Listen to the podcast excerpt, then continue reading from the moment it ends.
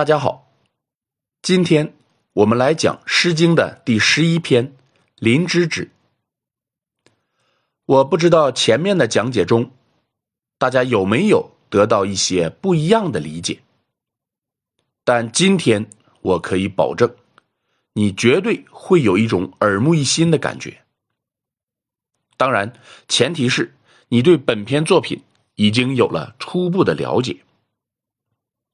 我们首先来通读全诗。临之止，谶谶公子。欲借临兮。临之定，谶谶公信。欲借临兮。临之角，谶谶公足。欲借临兮。想要理解本诗，我想。从四个问题出发，解决了这四个问题，大概才能说对这首诗有了初步的了解了。第一个问题，标点。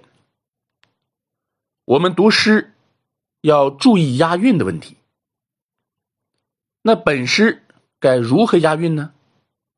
我们看第一章，止。和子押韵。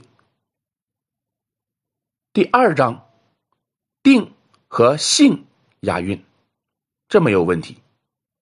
所以我们读的时候，要读成“林之止，阵阵公子；林之定，阵阵公性”。哎，这两句是一组，到了第三句，哎，单独成一组。第三章当然也是如此。只是有的人可能会觉得脚和足不押韵。其实，在先秦的语音中，他们是押韵的。我们后面啊还会学到行路。诗中有“谁谓雀无脚，何以穿我屋”之句。脚和屋就是押韵的，而屋和足。当然，正押韵。为什么要先强调标点的问题呢？因为我发现某些注释书中标点是错的。第二个问题，麒麟的指、定、角与公子、公姓、公族是否有对应关系呢？如果说麒麟与公子、公姓、公族相对应，这是可以理解的。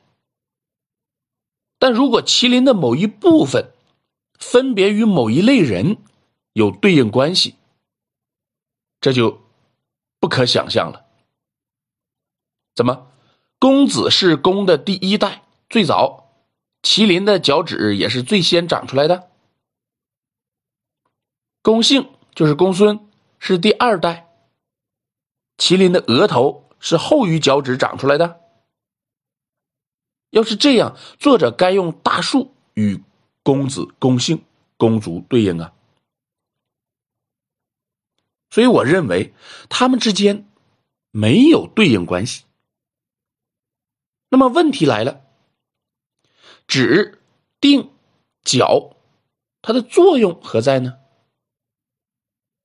我以为，它只是起到了提示韵步的作用。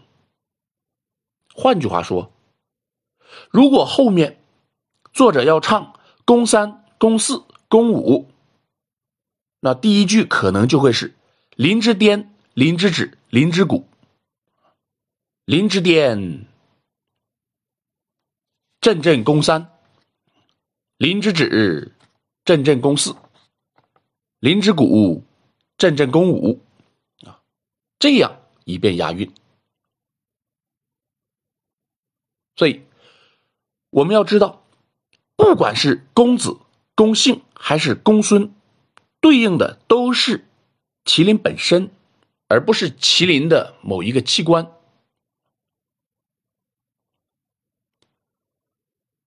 第三个问题，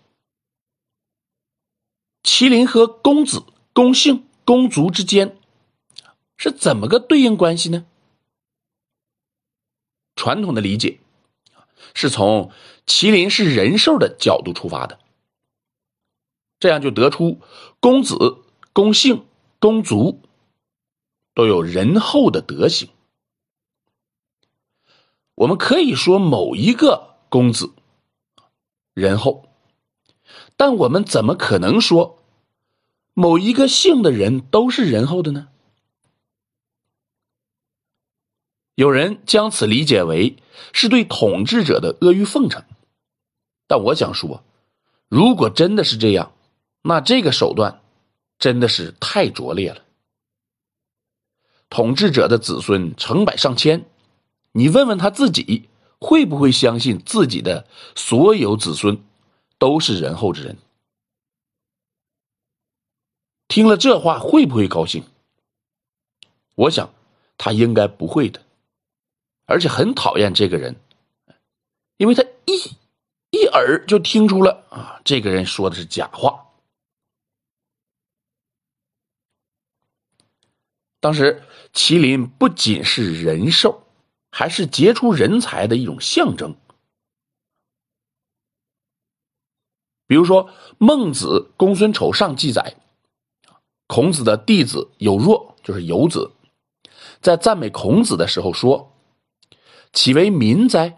麒麟之于走兽，凤凰之于飞鸟，泰山之于丘岱，河海之于航老，类也。圣人之于民，亦类也。出于其类，拔乎其萃。自生民以来，未有胜于孔子也。大概的意思啊，就是说孔子在人中是出类拔萃的，那就像。麒麟在走兽之中，凤凰在飞鸟之中，泰山在小山包之中，河海在水中的啊陆，呃地面上的小池沼之中一样啊。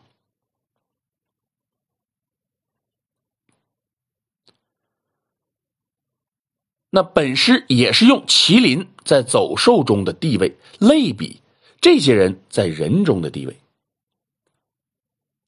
听到这里，有的人可能会说：“那统治者也不会相信他的子孙都是杰出人才呀。”其实这里还有一个问题没有解决，那就是公子、公姓、公孙。我之前说过，一个词在不同的语境中会有不同的意义。在本诗中，公子。公姓、公族，不仅是统治者的后人，而且都是军人的身份。我是怎么知道的呢？首先，我们要知道，在春秋和春秋以前，只有贵族和少数庶民可以当兵，奴隶是没有资格当兵的。所以，每一个贵族男子都是军人。其次，我们还要知道，什么是公族？一般都是从血缘的角度来解释什么是公族。说诸侯曾孙以下的这些旁支旁系啊，统称为公族。当然这是对的。但是公族还有另外一个意义。西周时期的金文中经常出现“公族”一词，大家可以去查找一下。于醒吾先生的《泽罗居诗经札记》，它多指由周王啊或者诸侯的这些旁支旁系啊，也就是同族子弟组成的军队，他们是精英中的精英。在西周的毛公鼎中，周宣王令毛公管理公族，专门强调以乃族汉无王身。可见，公族等于后世的御林军。那到了春秋时期，在城濮之战中，晋文公自己统领中军，其中有一个精锐部队被称为中军公族。显然，他们就是晋文公的御林军。公子、公姓与公族并列，自然也是从这个角度去称呼的。我们可以用雄狮、猛虎等走兽来赞美军人。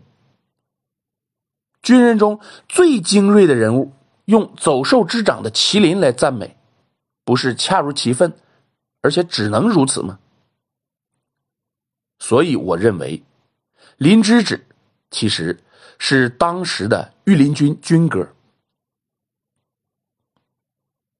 第四个问题，既然如此，“阵阵”是什么意思呢？我们在讲中司的时候。我举了《左传》的例子，“军服阵阵”，意思是穿上戎装，英姿飒爽。既然我们已经知道这是一首军歌，这里的“阵阵”当然也是穿上戎装，英姿飒爽的意思。好，今天我们就讲到这里。